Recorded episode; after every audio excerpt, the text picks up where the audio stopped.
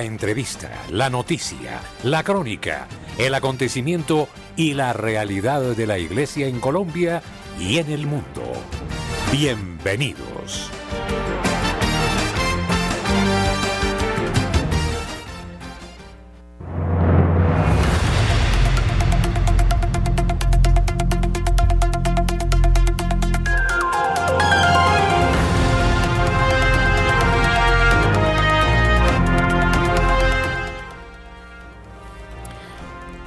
Muy buenos, muy buenos días, amables oyentes de Radio Mería en Colombia y en el mundo. Estamos bajo la dirección del Padre Germán Acosta y en producción a nuestros hermanos Luis Fernando López y Camilo Ricaurte. Les habla el Padre Ciro Hernando González. Bienvenidos a Notas Eclesiales. La opinión, el análisis, editorial en Radio María.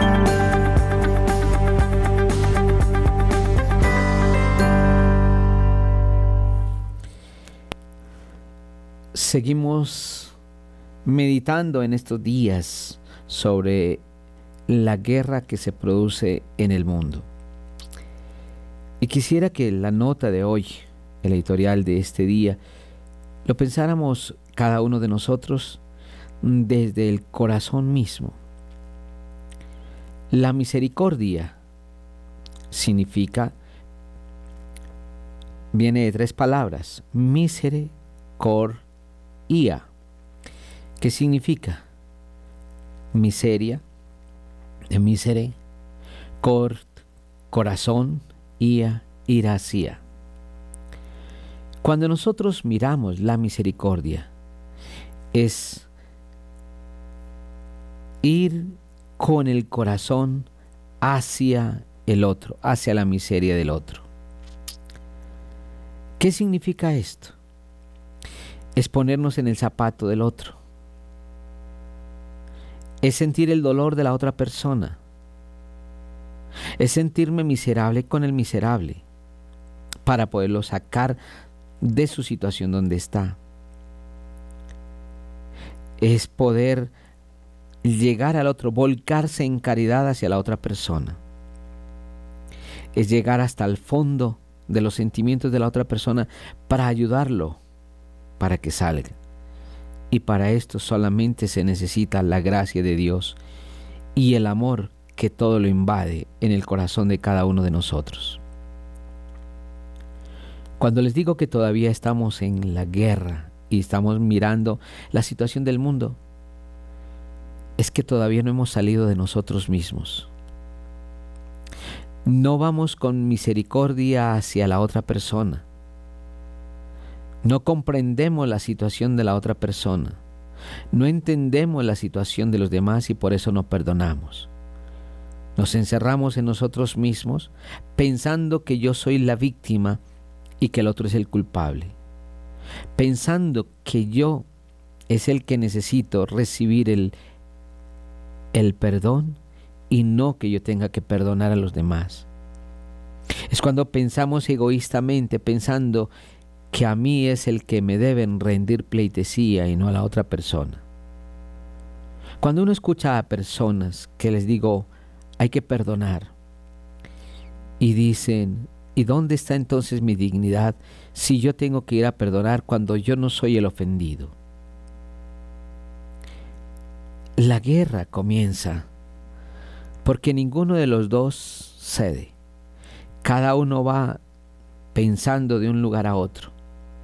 Cada persona va llegando desde su propio corazón con lo que siente, sin darse cuenta de la necesidad que la otra persona vive, sin darse cuenta de la necesidad con que el otro vive. Desafortunadamente no somos iguales. Y cada uno de nosotros en el mundo tiene limitaciones. Y cada uno de nosotros tiene virtudes. Pero las limitaciones a veces pareciera que pesaran más que las virtudes que hay en el corazón nuestro. Pareciera que prevaleciera más el odio que el amor que hay en el corazón de cada ser humano. Pareciera que Satanás vive más en el corazón y no la presencia de Dios. ¿Dónde está el amor? ¿Dónde está el amor en cada uno de nosotros? Tenemos que volcarnos en amor hacia la miseria del otro. Y no es fácil, claro que no. Y cuando se pide perdón, cuando se pide que volquemos nuestra mirada hacia la otra persona en amor, significa que tengo que perdonar. Y el perdón es porque alguien cometió falta y no fui yo, sino la otra persona. Pero soy yo el que debe perdonar. Si no, no tendría razón de ser el perdón. Y, ahí no habría misericordia. ¿Cómo perdonar lo que no se ha ofendido? Tengo que perdonar al que me ofendió. Tengo que perdonar al que cayó. Tengo que perdonar a la otra persona. Eso es misericordia, desde el perdón. Y la misericordia se vive en libertad. Ahí es donde cada uno de nosotros tiene que mirar la gracia de Dios en el corazón nuestro, en la libertad. No obligado. Si no hay la voluntad, si no hay el amor, sino por una obligación, ahí no hay misericordia tampoco es colocarme en la necesidad de la otra persona, en su dolor, en su miseria, en su pobreza, en su pequeñez, en su pecado, en sus caídas, en todo lo que hay de la otra persona, para decirle, oye, Dios te ama, a pesar de todo. Y como Dios te ama, ¿quién soy yo para no amarte? Dios te ama y te perdona. ¿Y quién soy yo para no perdonar entonces? Por eso es interesante y es importante que nosotros nos coloquemos frente al hermano necesitado, al que sufre. Que nos coloquemos frente a la otra persona para decirle, cuenta conmigo, yo también he caído y Dios me ha perdonado. Y porque Dios me ha perdonado, también yo te perdono a ti. Soy miserable ante los ojos de Dios. Tú eres miserable ante los ojos de Dios por eso, como somos miserables, ¿quién soy yo para no otorgar el perdón? Bienvenidos a Notas Eclesiales. Nuestros corresponsales tienen la palabra en Notas Eclesiales.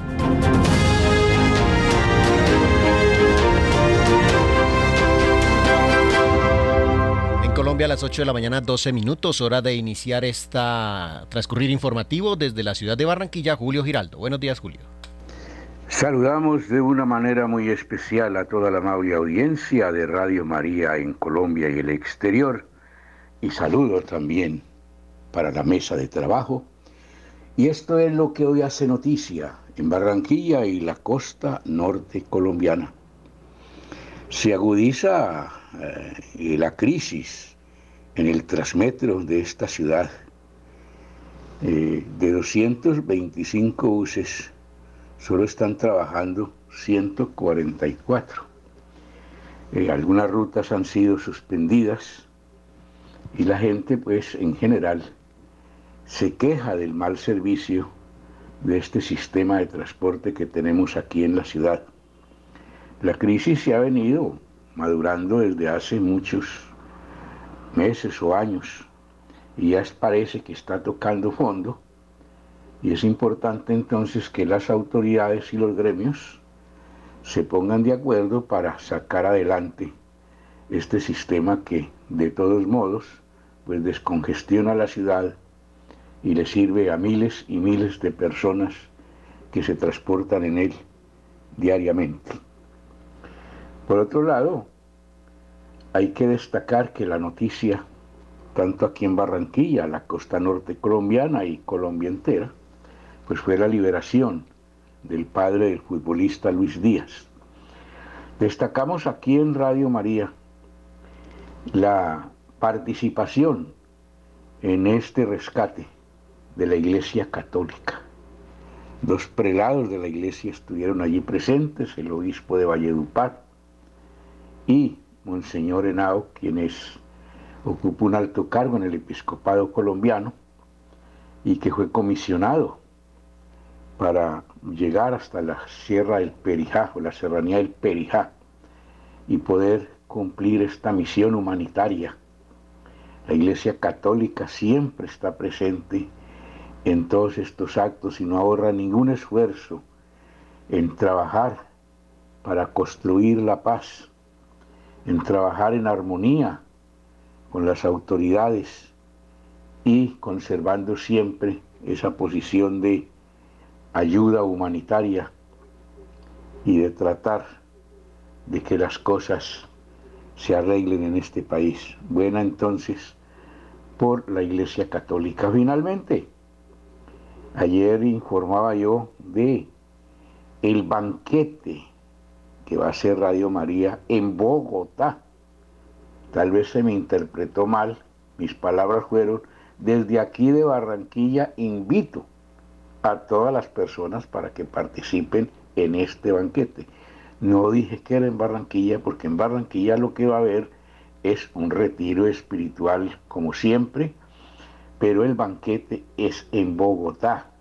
Se deben de poner en contacto todos los oyentes que quieran asistir a él con las oficinas, mm, lógicamente, que hay en todo el país, pero especialmente en Bogotá.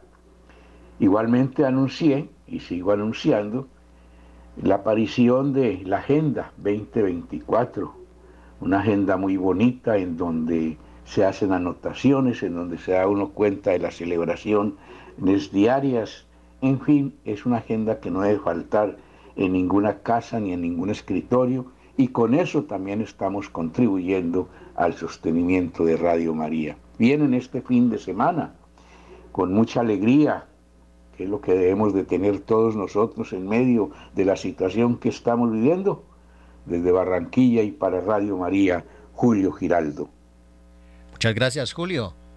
Saludamos en la ciudad de Medellín a José Luis Hernández. José Luis, buenos días. Buenos días. Estas son las noticias desde la ciudad de Medellín para este fin de semana. Atención.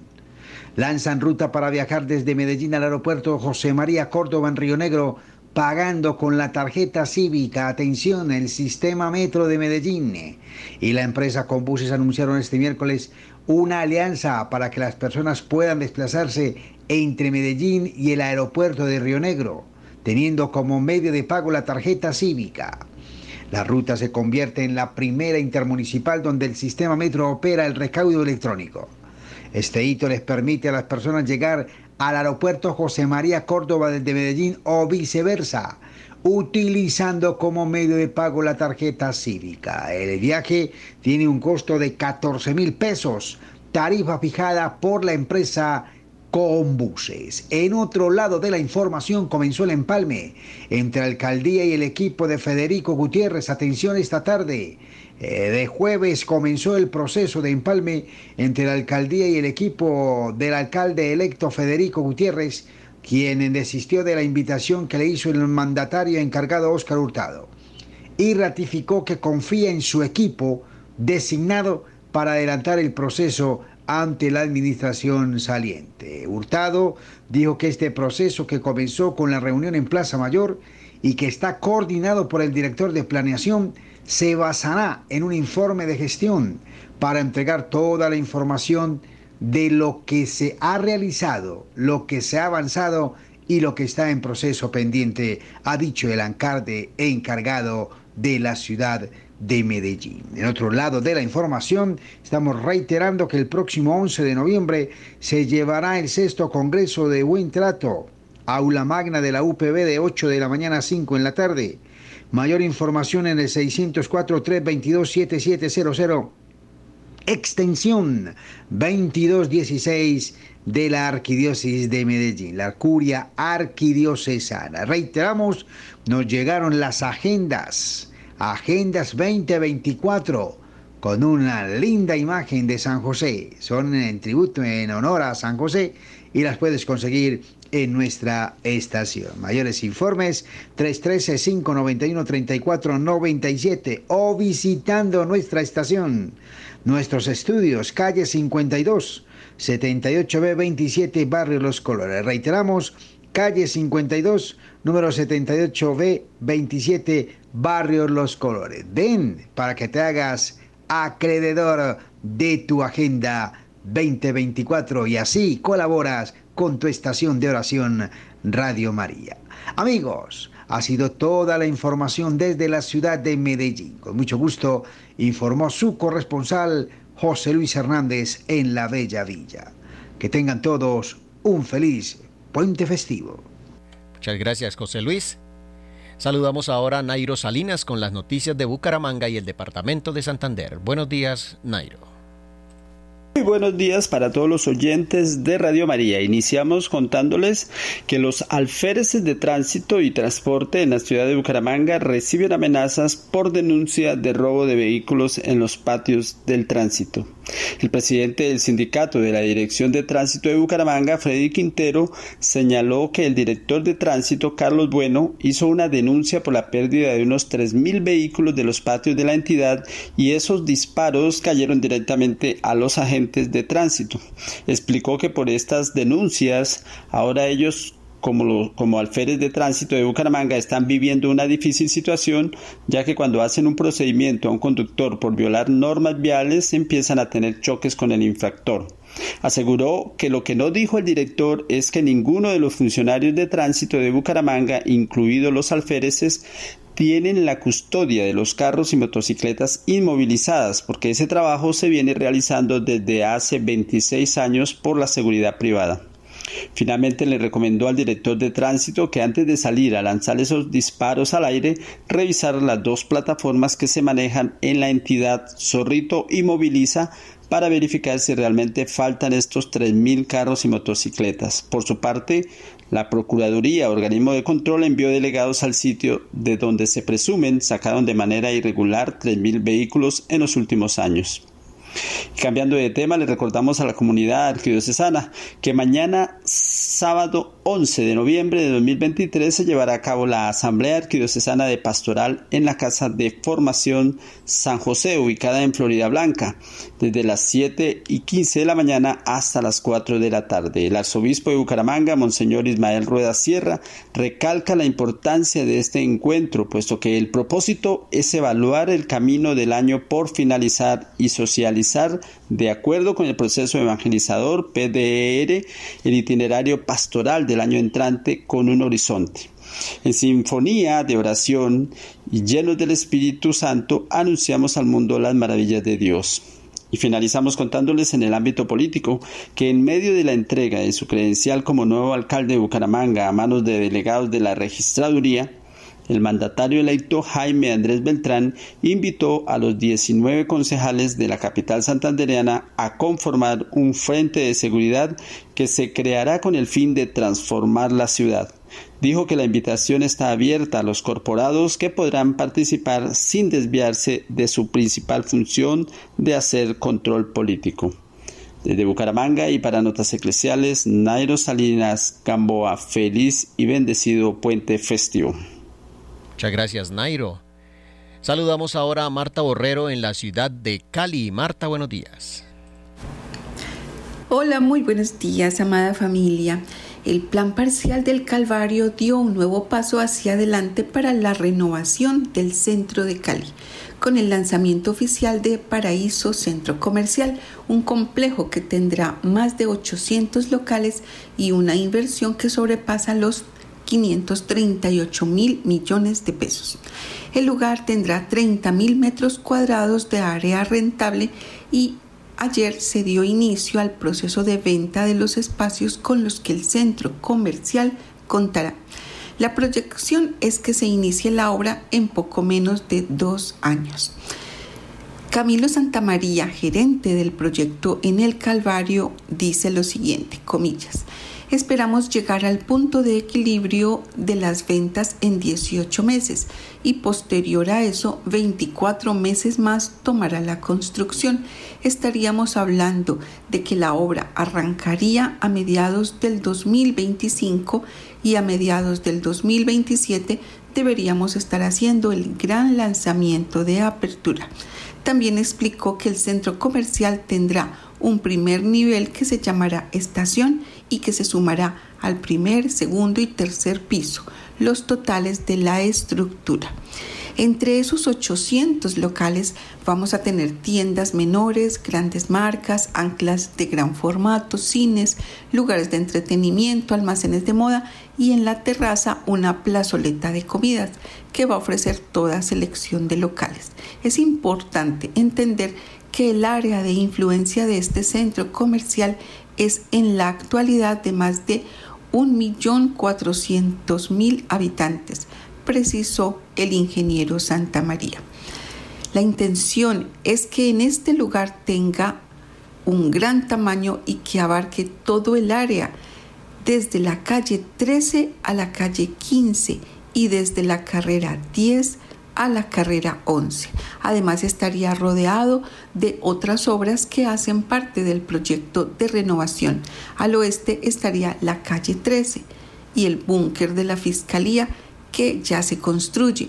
Al sur las torres de apartamentos de Paraíso Central y al este y norte se ubicaría la estación central del Mío, único de los proyectos que aún no ha iniciado obra.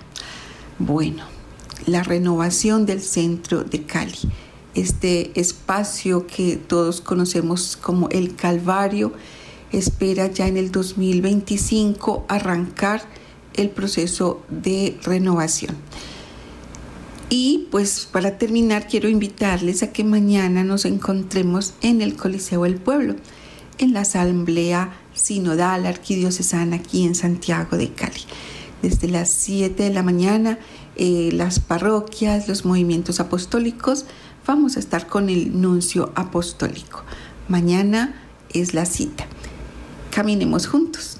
Soy Marta Borrero para las notas eclesiales de la Radio María. Muchas gracias, Marta. Finalizamos la información desde el Vaticano con Néstor Ponguta Puerto. Buenos días, Néstor. Luego de más de un mes de guerra entre Israel y Hamas, con más de 10.000 muertos en la línea de Gaza, los civiles atrapados tratan de sobrevivir sin electricidad ni agua. Los palestinos que lograron huir de la invasión israelí en el norte de Gaza ahora padecen escasez de alimentos y medicamentos. A pesar de esta cruda situación, hay una pequeña esperanza luego del anuncio que el ejército israelí realizará pausas armadas de cuatro horas y que se anunciarán con por lo menos tres horas de anticipación para comenzar a facilitar corredores humanitarios e incentivar la liberación de secuestrados para seguir seguir avanzando en la humanización de esta guerra que se incrementó desde el pasado 7 de octubre. Mientras tanto, en la iglesia de la Sagrada Familia en la línea de Gaza se refugian por lo menos 700 personas y allí están bajo la custodia del párroco, el sacerdote argentino Gabriele Romanelli, quien entregó este parte desde la zona en conflicto. Loro stanno bene, come si può essere bene in un momento di guerra, ellos están bien, como se puede estar bien en tiempos de guerra y en un lugar donde hay combates, pero ellos se sienten seguros y dicen sentirse tranquilos en un lugar donde está Jesús. Saben que no hay un lugar seguro en toda la línea de Gaza, ni al norte ni al sur, pero ellos sienten la presencia de Jesús, la cercanía de Jesús y de toda la iglesia. De hecho, agradecen siempre al Papa Francisco quien nos llama todos los días, no solo para saludarlos y saber cómo están, sino también para bendecirlos. Ellos piden que se siga rezando por la paz. Ellos hacen una misa en la mañana, otra en la tarde, rezan constantemente el rosario en diferentes grupos y son 700 los refugiados que están en esta iglesia de la Sagrada Familia. Incluso piden que se le diga al mundo que haya paz, a todos aquellos que se escuchen sus palabras, a los diplomáticos, a los políticos, a los periodistas, a las personas de bien, hombres y mujeres en todo el mundo, que no solo recen, sino también trabajen por la paz. En hora de la tarde, el Papa Francisco recibió en el Vaticano a los participantes del Consejo de la Orden Ecuestre del Santo Sepulcro de Jerusalén y dirigió nuevamente su pensamiento a Tierra Santa, indicando que es un lugar desgarrado por la violencia y por un conflicto que ya ha causado miles de muertos. Las palabras del Papa Francisco sugieren casi un lamento al puntualizar que asistimos con tristeza a una tragedia que tiene lugar precisamente en los lugares donde vivió Jesús donde nos enseñó con su humanidad a amar, a perdonar y hacer el bien a todos. En cambio, vemos desgarrados por un tremendo sufrimiento a todos aquellos que se ven afectados, sobre todo a tantos inocentes y a tantos que día a día están muriendo. Desde Roma y para Radio María Internacional, este fue un informe de Néstor Pongutá Puerto. En el satélite Radio María. En Colombia, la gracia de una presencia.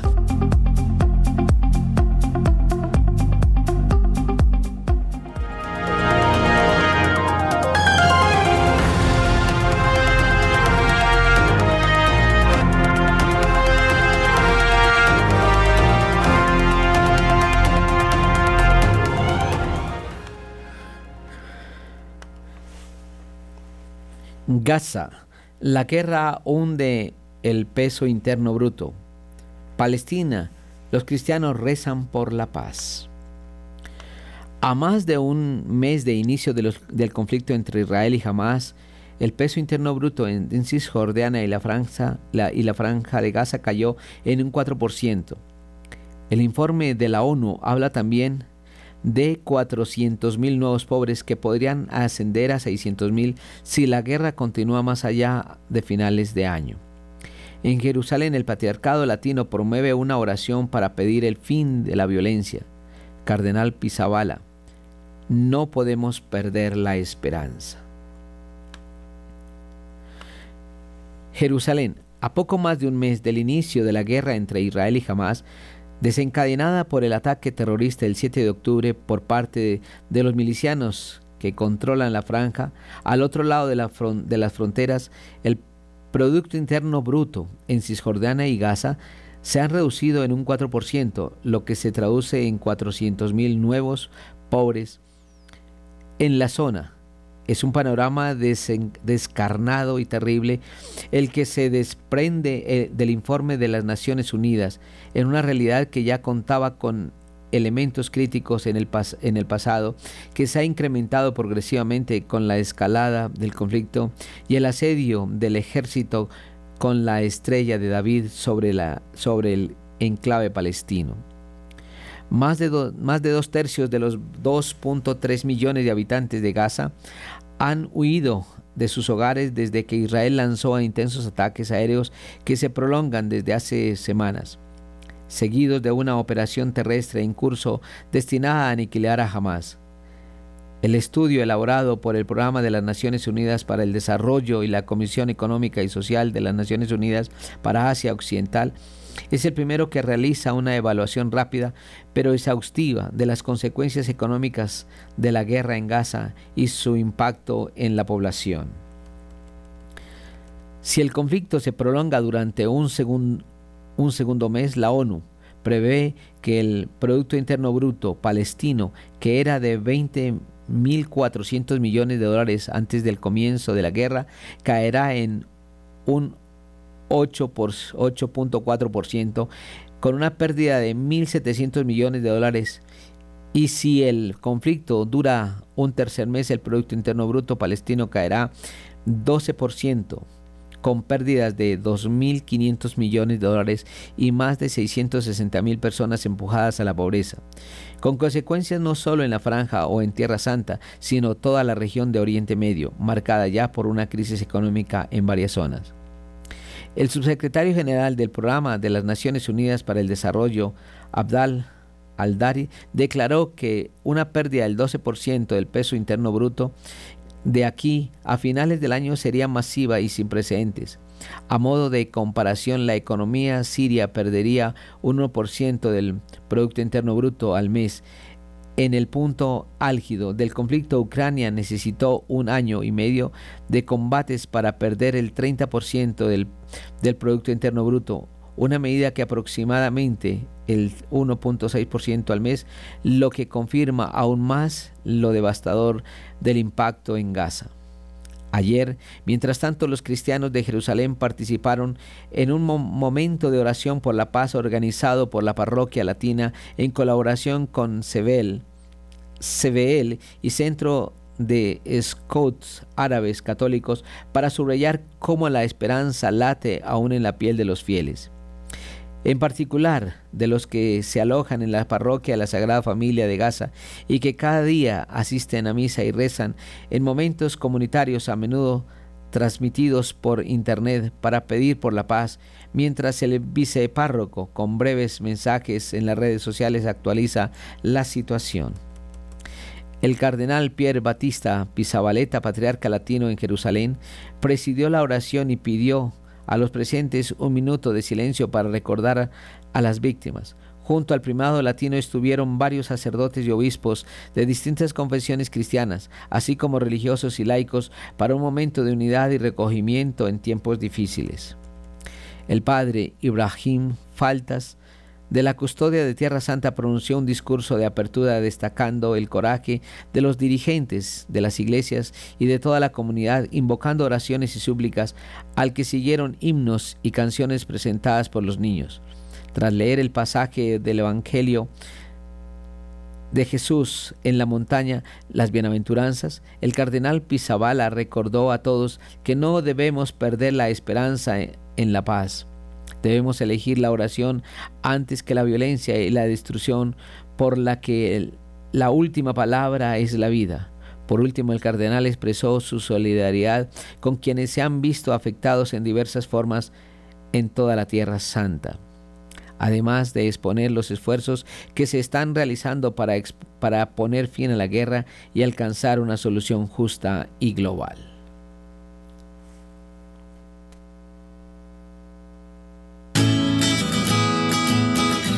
Oyentes en la ciudad de Manizales. Queremos invitarles a nuestro próximo gran retiro este sábado 11 de noviembre. Hablaremos del Adviento, tiempo de esperanza. Nos acompañará el padre Hugo Armando Galvez Gallego. Estaremos en el auditorio del SECAM, calle 45, número 24, B13, desde la 1 y 50 de la tarde hasta las 5. Mayores informes a nuestros números de teléfono 606-885-3113 y al móvil 310-773-6767. Gracias por ser de casa. Bienvenidos a los espacios de Radio María. Les esperamos entrada libre.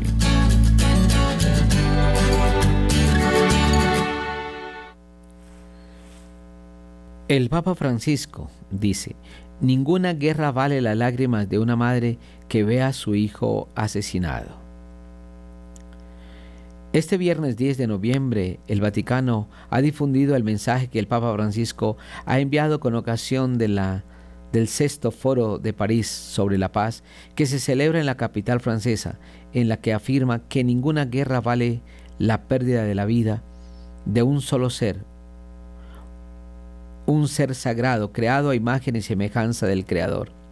El texto firmado por el cardenal Pietro Parolin, el pontífice transmite su esperanza de que este encuentro pretende reforzar el diálogo entre todos los continentes para promover la cooperación, el diálogo, el diálogo internacional y contribuir así un mundo más justo y solidario y pacífico.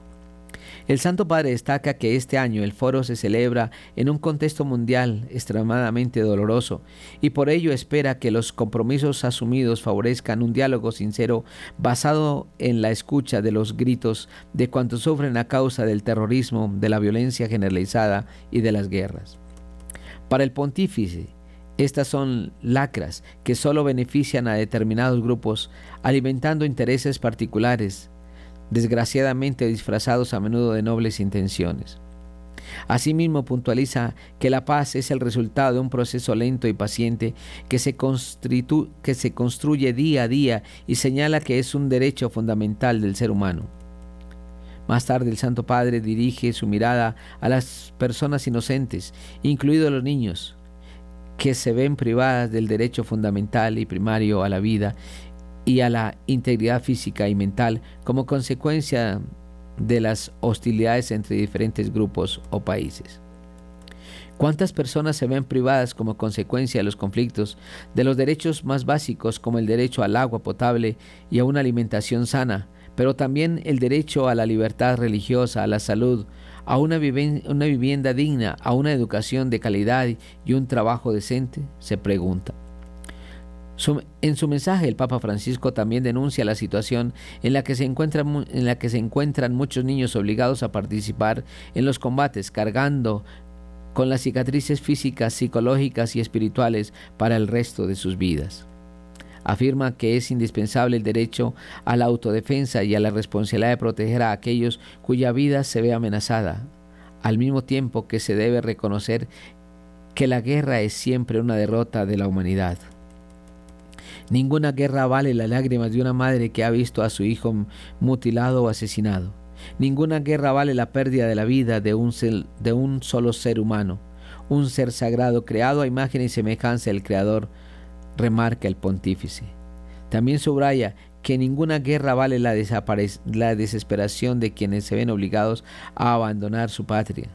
La paz no se constituye con las armas, continúa, sino mediante la escucha paciente, el diálogo, el diálogo y la cooperación. Celebramos los 27 años de Radio María en Colombia. Les presentamos a todos ustedes la nueva Agenda 2024 conmemorativa a San José. Es un regalo que todos debemos tener. Ofrécela a tus hermanos, a tus amigos, por Navidad o por Año Nuevo. Adquiérala ya en todas las oficinas de Radio María en el país por tan solo 8 minutos para apoyar la evangelización. 8 minutos que usted le regala a la Madre de Dios. La nueva Agenda Radio María 2024. 27 años de Radio María en Colombia es gracia y presencia.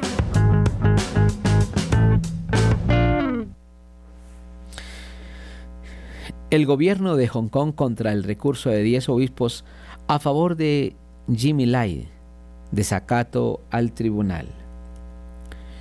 Un grupo de prelados de todos los continentes, entre ellos el cardenal Dolan de New York y Baselius Clemens de la India, habían pedido la liberación inmediata del empresario católico y activista de prodemocrático que lleva más de mil días en la cárcel.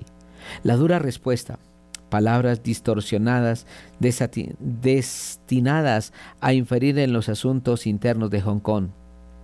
Desde el 18 de diciembre se, se, enfrenta a un proceso en el que puede ser condenado a cadena perpetua en virtud de la controversia Ley de Seguridad Nacional.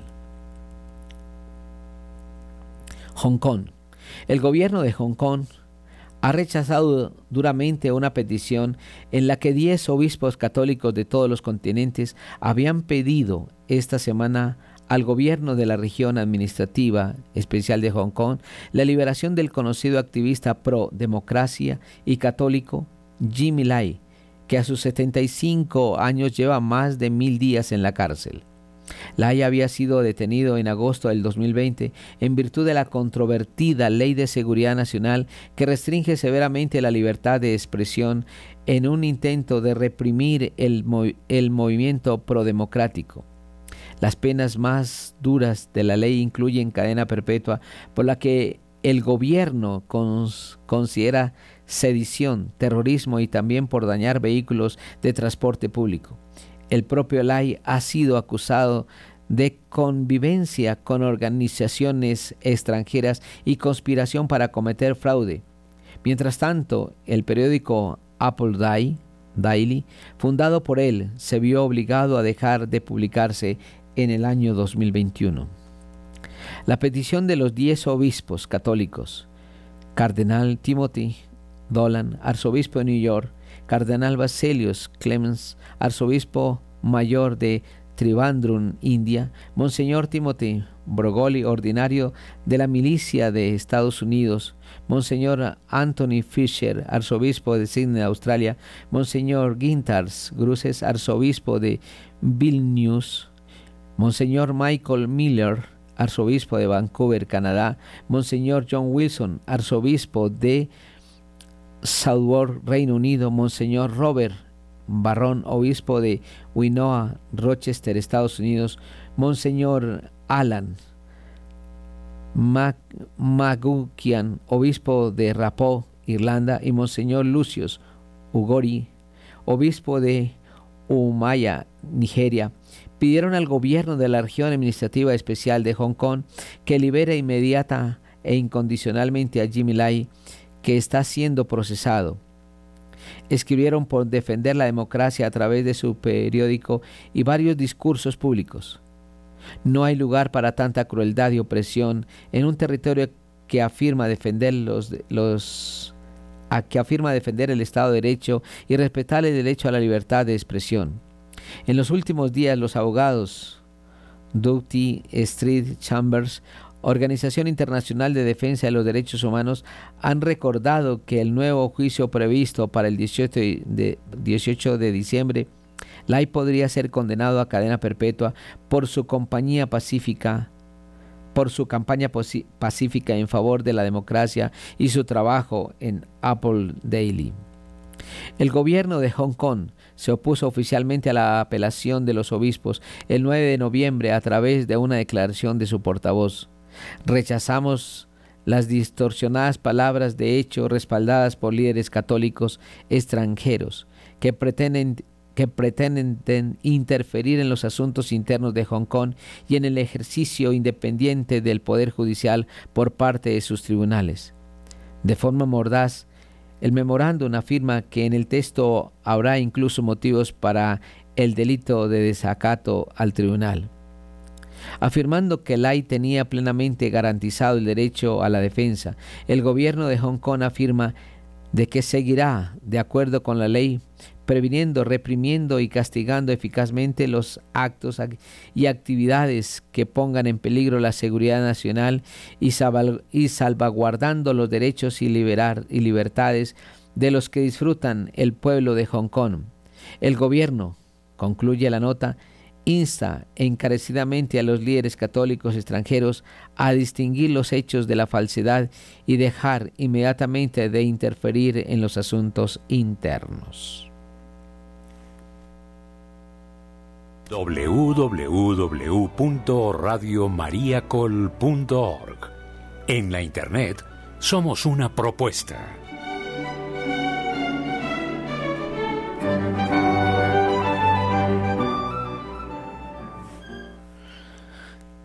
El Papa Francisco dice, es nuestro deber dar voz a las mujeres víctimas de abusos. Es responsabilidad de todos ayudar a las mujeres víctimas de abuso y violencia doméstica, dando voz a nuestras hermanas sin voz, lo ha dicho hoy el Santo Padre. Es nuestro deber, la responsabilidad de todos, dar voz a nuestras hermanas sin voz, mujeres que son víctimas de abuso, explotación, marginación y presiones inapropiadas, dijo el Santo Padre, en un mensaje a una campaña italiana para poner fin a la violencia contra la mujer. No, no nos quedamos indiferentes. Es necesario actuar ahora en todos los niveles con determinación, urgencia y valentía, dice el Santo Padre.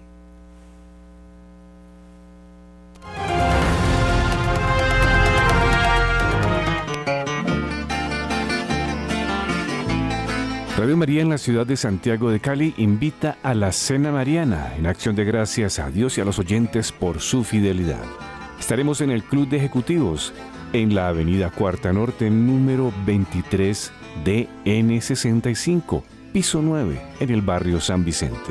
Nos encontraremos a las 7 de la noche el próximo viernes 24 de noviembre de 2023. Mayores informes a nuestros números de teléfono 602 514 2641 y al móvil 316 690 5632. Donación 150 mil pesos. Gracias por ser de casa. Bienvenidos a los espacios de Radio María. Les esperamos. Bonitos son tus paisajes, Valle del Cauca.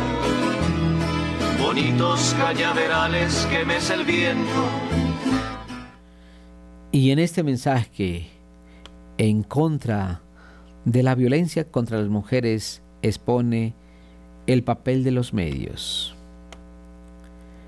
Dice, a raíz de una campaña contra la violencia hacia la mujer promovida por la RAI Radio Italiana, el Papa Francisco envió este mensaje alusivo. Quisiera dar las gracias a los promotores de la iniciativa, una larga ola contra la violencia masculina hacia las mujeres, que nos permite reflexionar sobre un tema de gran actualidad. En efecto, la violencia contra las mujeres es una mala hierba venenosa que asola nuestra sociedad y que hay que erradicar de raíz, y estas raíces son culturales y mentales. Crecen en el suelo de los prejuicios, de la posesión, de la injusticia. Además, el pontífice también señala que en demasiados lugares y en demasiadas situaciones las mujeres son puestas en segundo plano, son consideradas inferiores como objetos y si una persona es reducida a una cosa, entonces su dignidad ya no se ve, es considerada una mera propiedad de la que se puede disponer en todo, incluso hasta suprimirla. A continuación Francisco exclama, ¿cuántas mujeres se ven abrumadas por el peso y el drama de la violencia? ¿Cuántas son maltratadas, abusadas, esclavizadas, víctimas de la arrogancia de quienes creen poder disponer de su cuerpo y de su vida, obligadas a rendirse a la codicia de los hombres? Y agrega, Desgraciadamente los medios de comunicación siguen desempeñando un papel ambiguo. Por un lado favorecen el respeto y la promoción de la mujer, pero por otro transmiten continuamente mensajes marcados por el hedonismo y el consumismo, cuyas, cuyos modelos, tanto masculinos como femeninos, obedecen a los criterios del éxito, la autoafirmación, la competencia, el poder de atraer a los demás y dominarlos. Así, es que el Papa Francisco recuerda que, pero donde hay dominación hay abuso. No es el amor el que exige prisioneros. El Señor nos quiere libres y en plena dignidad. Ante la lacra del maltrato físico y psicológico a las mujeres urge descubrir formas de relación justas y equilibradas basadas en el respeto y el reconocimiento mutuo. Las condiciones de todo tipo deben contrarrestarse en una acción educativa que, empezando por la familia, ponga en el centro a la persona con su dignidad.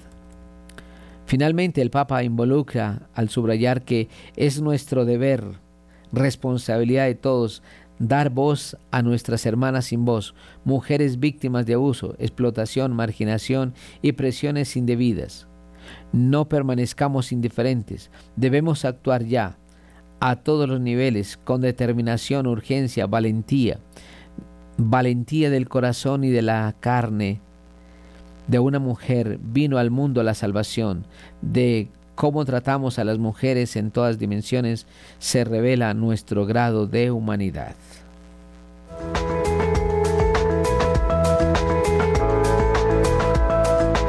En todas las horas, en Colombia, Radio María es su compañía.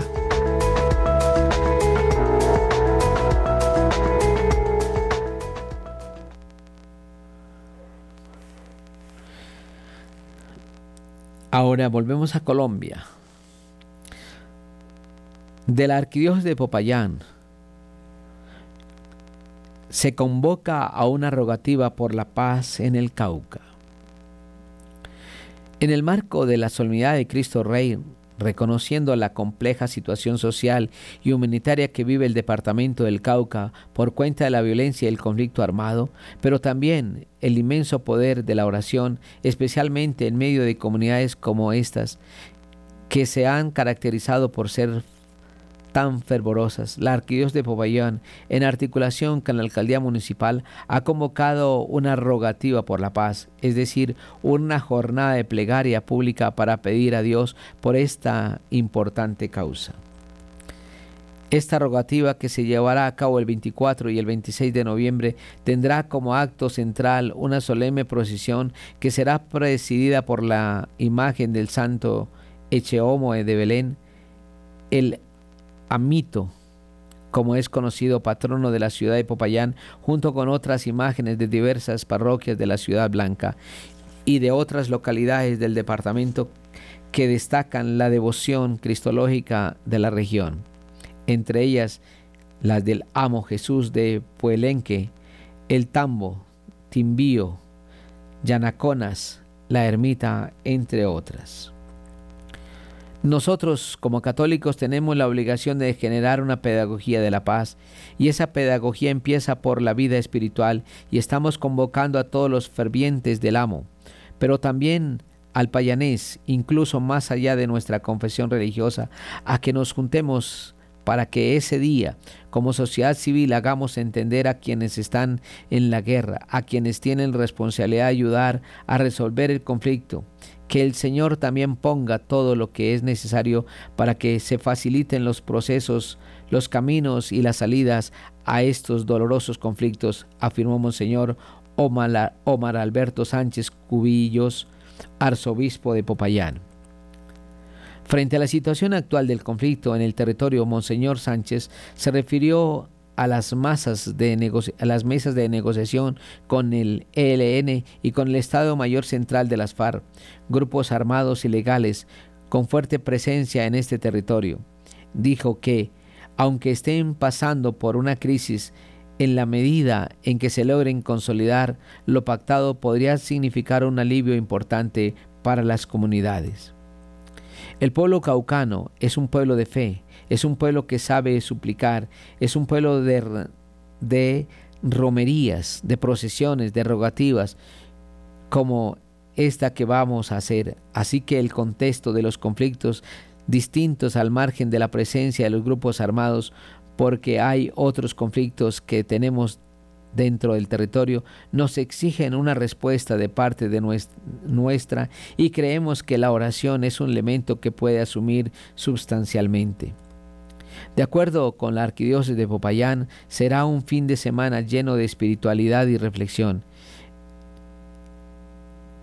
Estas son las actividades que tenemos previstas. El viernes 24 de noviembre por la mañana se llevará a cabo la preparación de los pasos con las imágenes en algunos templos del sector histórico de la ciudad. Por la tarde se realizará un emotivo acto cultural en el Parque de Caldas, que incluirá la bajada del Santo Echeomo de Belén. El sábado 25 de noviembre, durante todo el día, los pasos con las imágenes estarán expuestas en los templos donde fueron preparadas, permitiendo a los fieles rendir homenaje y llorar por la paz. Finalmente, el domingo 26 de noviembre, a primera hora, las imágenes serán trasladadas y colocadas alrededor del Parque de Caldas.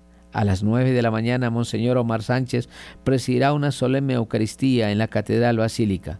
A partir de las 10 y 30 de la mañana se llevará a cabo la emotiva procesión con las imágenes del amo de Jesús y el santo Echeomo, culminando con la bendición del arzobispo a todos los asistentes. Radio María en el municipio de Aguachica Cesar les invita a la Gran Cena Mariana este 24 de noviembre a partir de las 6 de la tarde en el Hotel El Chalet Salón Platino, en la calle Quinta número 3237. Tendremos rifas y grupos musicales. Mayores informes al celular 310-715-1126 o al teléfono 605-565-4839. Donación 60 mil pesos. Los esperamos.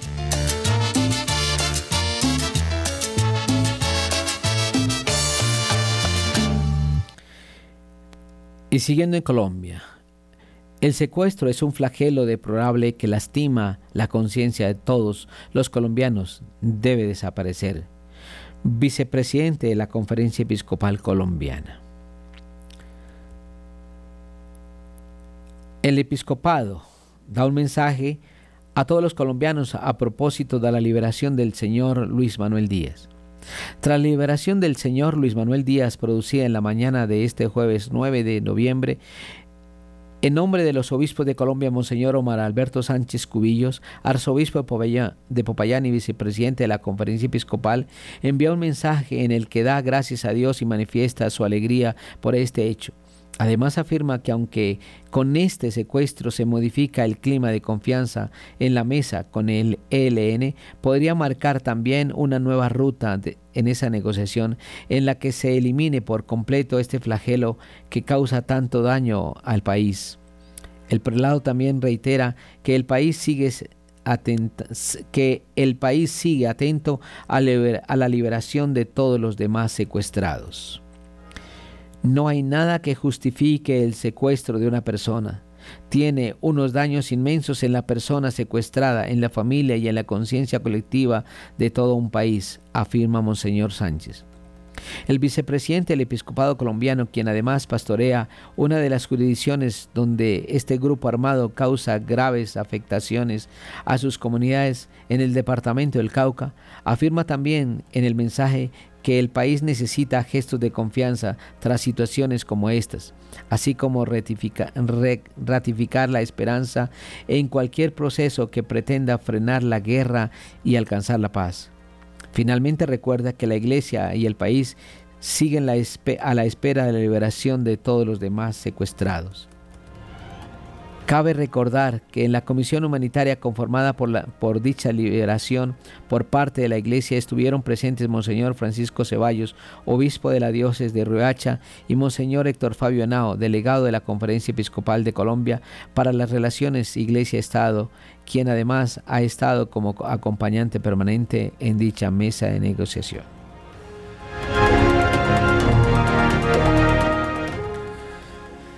Bueno, y a las nueve en punto damos las gracias a todos nuestros oyentes, especialmente a nuestro director, el padre Germán Darío Acosta, y a nuestros productores, el Luis Fernando López y Camilo Ricaurte. Les habló el padre Cirlando González. Que Dios los bendiga.